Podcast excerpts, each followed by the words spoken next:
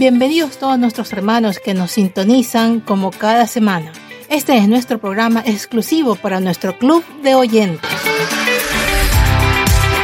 Damos gracias a Dios por esta mañana, este día hermoso que el Señor nos ha regalado. Esperamos que estén llenos de muchas bendiciones y fortalezas en el Señor cada uno de nuestros hermanos que nos sintonizan. Enviamos como siempre saludos especiales a todos nuestros hermanos y amigos oyentes de nuestro club de oyentes de los países de Ecuador, Perú, Panamá, Chile, Cuba, Colombia, Venezuela, República Dominicana, Puerto Rico y todos los países que nos sintonizan a través de nuestro club de oyentes. Esperamos este programa sea de bendición y de su agrado, pues sí, aquí comenzamos. En nuestros anteriores programas habíamos dejado una pregunta al aire. Habíamos pedido a todos nuestros hermanos que nos respondan la pregunta de qué consejo o alternativas darían a una mujer que está siendo maltratada por su esposo. Una hermana pastora de nuestro club de oyentes de Puerto Rico nos contestó lo siguiente. Ella nos decía textualmente, si una mujer sufre maltrato de parte de su esposo, debe buscar ayuda. Si pertenece a una iglesia, debe buscar ayuda con sus pastores. Tratar de dialogar para saber por qué su pareja la maltrata. Buscar ayuda psicológica para ambos. Y si no, en su caso debe reportarlo a la policía. Bueno, en este caso la hermana pastora nos da estas pautas de lo que ella le aconsejaría a esta persona también otro hermano nos respondió, pues bueno, que necesita mucha oración una situación así. La verdad es una situación compleja y pues este que requiere de mucho clamor al Señor, mucha fortaleza, mucha fe en Dios.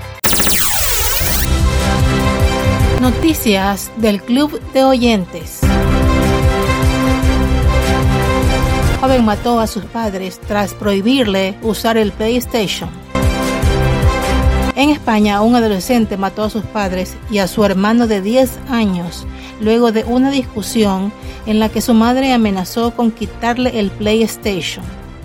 El hecho ocurrió el pasado martes 8 de febrero, pero no fue sino hasta el viernes 11 cuando las autoridades descubrieron los cuerpos.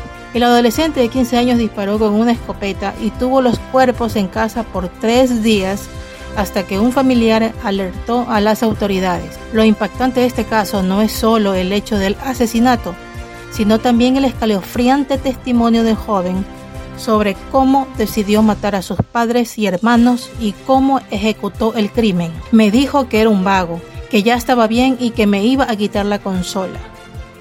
Subí a mi habitación, me puse a pensar y agarré la escopeta, dijo el adolescente a las autoridades. El adolescente afirmó que discutió con su madre por sus malas calificaciones, quien lo amenazó con quitarle el videojuego hasta que mejorara en la escuela. Según el relato del adolescente, todo indica que fue en busca de la escopeta de cartuchos calibre 12 que utilizaba su padre para actividades de casa. Aunque el arma estaba encerrada, la llave estaba visible para todos. En medio de su confesión, el chico dijo que le disparó a su madre mientras ella estaba en la cocina le dio un tiro por la espalda y luego otro disparo. Después le disparó a su hermano, quien intentó escapar del lugar. Además decidió asesinar a su padre, quien no se encontraba en casa. Esperé a mi padre cuatro o cinco horas y le disparé al llegar, contó el joven fríamente. Según el diario La Sexta, la mujer fue asesinada con dos tiros, su hermano con uno y su padre con tres disparos. Pero el crimen no quedó solo allí, sino que el adolescente decidió esconder los cuerpos de sus padres y su hermano en el sótano e intentar seguir con su vida normal, mientras le decía a algunos de sus amigos que tenían COVID y por eso permanecía en casa. Mientras escondía los cuerpos, me quedé sin saber qué hacer y decidí llevar los cuerpos al cobertizo, contó. Tuvo los cadáveres de su madre, padre y hermano ocultos durante tres días, hasta que finalmente una tía, hermana de su madre, llegó a la casa a preguntar por el paradero de los familiares. No fue hasta el viernes por la tarde cuando el adolescente confesó los hechos después de que una vecina y una hermana de su madre acudieran a la vivienda por falta de noticias de la familia. Fueron ellas quienes dieron aviso a las autoridades, narró el diario. Mientras tanto, el joven permanece en un centro para menores. Sin embargo, responderá bajo la ley del menor, que no establece una pena en prisión, sino una medida de internamiento. Según el diario, tendría que permanecer internado cinco años y podría tener otros tres años de libertad vigilada. También se le impondrían medidas como cursos y programas formativos. Padres en Estados Unidos protestan por la inclusión forzada del club satánico en una escuela primaria pública. 18 de febrero 2022. Este club se abrió en la escuela primaria de Jane Adams en Moline, Illinois, Estados Unidos para crearle una posible competencia a los clubes cristianos de buenas noticias que ya tiene dicha institución. Por supuesto, las reacciones no se hicieron esperar y automáticamente los padres de los niños protestaron en las afueras de la escuela mientras que se realizaba la primera reunión que fue el mes pasado. Recientemente hubo otra protesta en el colegio. Quienes han presenciado la escena manifiestan que actualmente se libra una guerra espiritual en las escuelas públicas de Estados Unidos, según reseña el Fox News. Mientras tanto, este templo satánico insiste que su programa sea incluido en proyectos de ciencias, juegos y manualidades, donde afirman que aprenderán benevolencia, empatía, pensamiento ético, resolución de problemas y expresión creativa. Espero que con nuestra presencia la gente pueda ver que las personas buenas pueden tener diferentes perspectivas, a veces sobre la misma mitología, pero eso no significa ningún daño, dijo Lucien Greaves, uno de los fundadores del templo satánico no estamos incluyendo elementos de opinión religiosa, no estamos enseñando a los niños sobre el satanismo, solo sabrán que lo enseñan los satanistas, agregó. Asimismo, admiten públicamente que su forzada presencia dentro de las escuelas es para ir en contra de los clubes cristianos que ya existen, a quienes consideran sus principales enemigos. Para los integrantes de este templo afirman ser ateos y no creer en el diablo de manera literal, sino que se enfocan en resaltarle como un símbolo de desafío, independencia, sabiduría y autoempoderamiento, lo que es prácticamente lo mismo.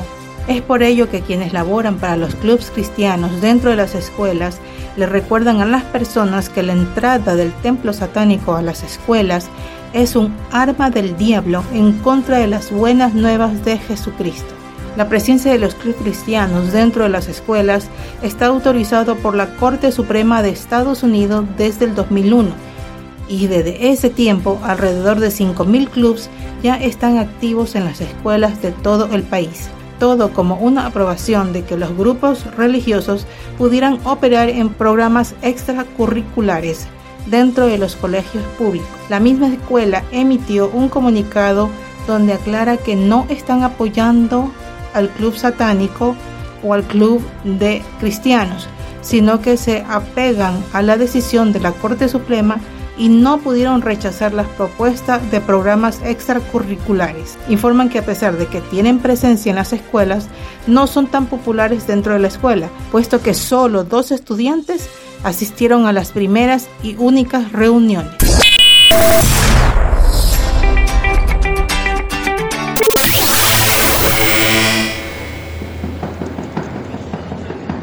Rafael, Rafael, hijo, Rafael, hijo, ¿dónde estás? Abre la puerta, Rafael. Ah, aquí estás, Dios mío. Rafael, pero mira este desorden. ¿Cómo es posible que tengas este cuarto tan desordenado como lo tienes? ¿Qué te, ¿Qué te he dicho de ordenar? No tirar las cosas al suelo, Rafael. Mira esta ropa tirada en el suelo como si fuera basura. Esto es el colmo, ya te dije que... ¿Pero qué pasa aquí?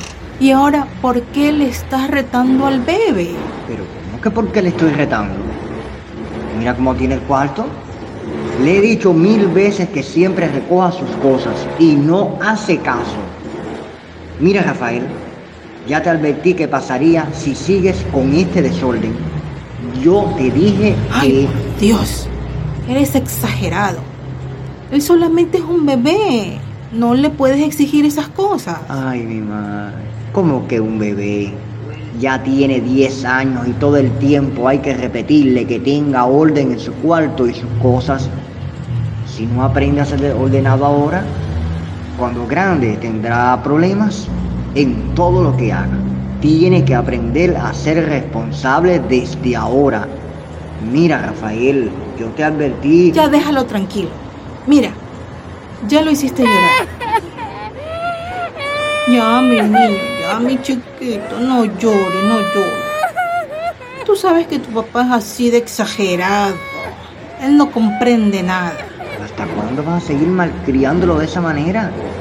Él debe aprender el orden y responsabilidad y tú solo. Yo solo nada. Tú siempre exageras. Déjalo tranquilo, mi bebé. Lo estresas con tantas órdenes que le quieres imponer. Déjalo ser como quiere. Ser un niño feliz, que sea un niño un que... niño que es irresponsable, desordenado y que lo único que está aprendiendo es que cada vez que va a llorar, donde la madre pueda hacer lo que se le antoja. Ay, por Dios. Ya estás armando toda una novela. Él debe sentirse libre y ser como es él. Yo no lo presiono. Luego con el tiempo puede querer irse de la casa por no dejarlo ser como él se siente. Todo el tiempo tú quieres imponerle tus reglas al niño. Luego se nos va a ir de la casa porque lo presionas demasiado. Llamas presionar demasiado a ponerle reglas para que tenga orden en sus cosas, para que sea responsable. Mira cómo el niño por tu mala crianza hasta las tareas de la escuela no quería hacer. Siempre busca que tú se las hagas, siempre. Y no puede ser así, no puede ser. Yo simplemente lo ayudo, porque él necesita. Sí, sí, tú no lo ayudas, hace las tareas por él. Es muy diferente a ayudarlo. Tú solo... Yo solo lo comprendo y de vez en cuando le hago las tareas porque él se cansa de tanta cosa que, se que cansa. tú sabes. Pero ¿por qué va a estar cansado? ¿Acaso tiene que ir a trabajar? ¿O acaso... Ay, ya, ya, ya, ya, ya, ya. Déjalo tranquilo ya. Mira, ya ahora lo hiciste llorar. Ay, ya, mi hijito, tranquilito, ya, tranquilito, mi bebé. Ahora mismo vamos a comprarte un helado. Ya, mijito, ya, ya no llore, ya, ya, tranquilito, ya. Nuestros niños tienen que entender que en la casa hay un orden. En medio de todo, cuando se establece el desorden es porque alguno de los factores ha fallado. Desde pequeño tenemos que enseñar al niño a que hay responsabilidad, a ser responsable ante las tareas del hogar. Mamá y papá tienen sus tareas. El niño tiene que aprender, como la niña, a tener tareas desde pequeño, a botar la basura, a lavar en la casa, a barrer en, la, en la casa también y limpiarla, a fregar la losa, a poder hacer tareas, botar la basura, recoger el patio, cada cual con su tarea. No queremos decir que estemos violando etapas y que no dejemos que nuestros hijos desde pequeños jueguen. El juego es lo fundamental, es esencial en su edad, pero tenemos que partir que nuestros hijos tienen que aprender a ser responsables desde pequeños, para cuando sean grandes, entonces no se desvíen en su camino y puedan recordar la enseñanza de sus padres y puedan transmitirlo de generación en generación cada una de las enseñanzas. Pero qué bueno cuando a la luz de, tu, la palabra, a la luz de la palabra del Señor, que nos dice, parafraseando, guía al niño desde pequeño, para cuando sea grande no se descarríe en el camino. Desde pequeño enseñarle los preceptos bíblicos, desde pequeño comunicarle al niño que hay responsabilidad, hay tareas que debemos todos cumplir y que ellos también son parte de la casa, del hogar, y que hay tareas que no podemos dejar de hacer. Y recordar que en la familia, tanto el padre como la madre tienen un peso esencial. No podemos dejar de obviar el principio que tiene la familia. Y la responsabilidad que tiene tanto mamá o papá en la enseñanza de cada uno de sus hijos. Ante la desautorización del padre como representaba el drama radial, podemos entender que una de las partes está desaprobando el criterio del otro. Debe haber un entendimiento y un consenso entre ambas partes. Esto trae consecuencias en que el hijo atienda a una parte y a la otra parte desobedezca.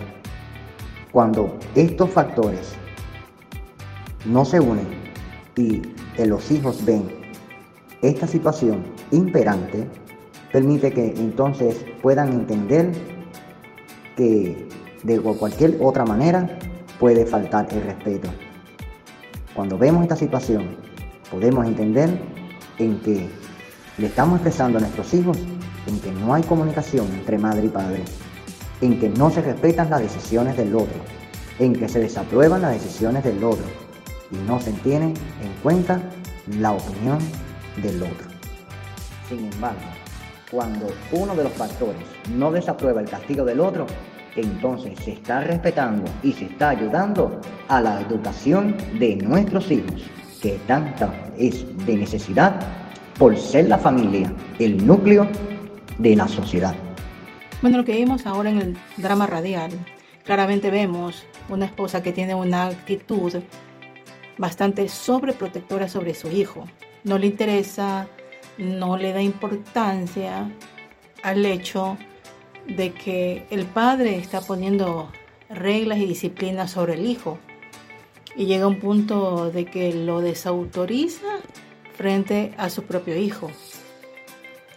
Y esto es algo que realmente trae una consecuencia negativa, eh, no solamente para el, el chico que está siendo criado, sino una consecuencia negativa en cuanto a la pareja en sí. Porque en primer lugar ellos como pareja, como esposos, no están eh, en un mismo acuerdo, no hay un mismo criterio en cuanto a la crianza del hijo. Cada uno piensa a su manera y está llevando la crianza de su hijo a su manera muy independiente, sin contar con la idea o la perspectiva del otro. En este caso, eh, mayor énfasis tiene la esposa, la madre, porque no está tomando en cuenta el orden que el Señor estableció en un hogar, ¿no? Que el padre tiene que ser eh, la cabeza de la familia y la esposa eh, tiene que, en el amor del Señor, pues someterse al esposo y en este caso el esposo, si se somete al Señor, se somete a Cristo, la esposa pues puede someterse al esposo porque está siendo direccionado por el mismo Señor. Entonces puede contar con que va a haber una guía sabia, una dirección sabia del hogar por parte del esposo. Pero en este caso en drama vemos que la esposa no está respetando el orden, eh, no está respetando la autoridad que tiene el padre en el hogar y sobre los hijos. En el momento que ese orden, esa autoridad que está impuesta sobre el padre no se respeta, genera un desorden interno, un desorden intrafamiliares que va a afectar a los hijos, porque los hijos en primer lugar no van a saber a quién escuchar y más aún como vemos en el drama que hay una sobreprotección de la parte de la madre, entonces el hijo eh, va a pensar que puede hacer lo que quiere porque entonces puede recurrir a la madre y simplemente no hay disciplina. Los hijos van a crecer sin ninguna disciplina porque la madre los sobreprotegió, no supo infundirles esa disciplina que el mismo padre estaba impartiendo, sino que ella pues tiraba abajo cualquier disciplina que el padre le pone. A la larga, con el tiempo, van a tener hijos con problemas de rebeldía, con problemas de ser irresponsables, porque simplemente no se respetó la autoridad del padre. Entonces son consecuencias negativas para los hijos y para los dos como pareja también. Queríamos presentar este tema pues para que Eh, si usted o cualquier persona que usted conoce está pasando por una situación así, donde hay una desautorización de, la disciplina del padre, cuando el padre eh, con toda sabiduría está imponiendo las reglas en su casa, pero no se está respetando, pues este, hacer ver a, las personas, a las esposas que estén cometiendo este error, porque esto mm, va a traer consecuencias negativas para sus hijos. Tal vez en el momento no lo vean, pero con el tiempo van a ver esas consecuencias. Entonces es necesario tener presente eso y pues dar ese consejo a quien esté pasando por una situación así o si es usted, debe tener en cuenta que el padre siempre debe ser respetada su voz y mutuamente los esposos respetar la autoridad del uno y el otro delante de los hijos, por el bien de los hijos, por el bien del hogar, por el orden que se debe establecer en el hogar y que los hijos deben aprender ese orden y esa disciplina. Y con respecto a este tema que hemos escuchado en el drama radial, queremos dejarle un versículo que está en Proverbios 23, versículo 13 y 14. No escatimes la disciplina del niño. Aunque lo castigues con vara, no morirá. Lo castigarás con vara y librarás su alma del Seol. Bueno, este es todo por el programa del día de hoy. Esperamos haya sido de edificación y de mucha bendición para cada uno de ustedes. Queremos también así dejar una pregunta para poder ser respondida en el siguiente programa para que todos nuestros hermanos del club de oyentes pues puedan responderla a través del grupo de WhatsApp y así compartir sus respuestas en el programa. La pregunta que queremos dejar para ser respondidas por nuestros hermanos pastores líderes que estén en el chat del club de oyentes es pues si consideran prudente cuando en una familia un joven ha caído en drogas, si ustedes consideran conveniente que el joven sea convencido de ser llevado a un centro de rehabilitación y conocer del Señor, o si consideran que debe ser forzado a ser llevado a un centro de rehabilitación. Queremos saber sus opiniones y respuestas para ser compartidas en el próximo programa. Nos despedimos de esta manera, esperamos que haya sido bendición. Se despide ustedes su amiga y hermana Marigi Toro desde Guayaquil, Ecuador. Nos vemos hasta el próximo programa. Bendiciones.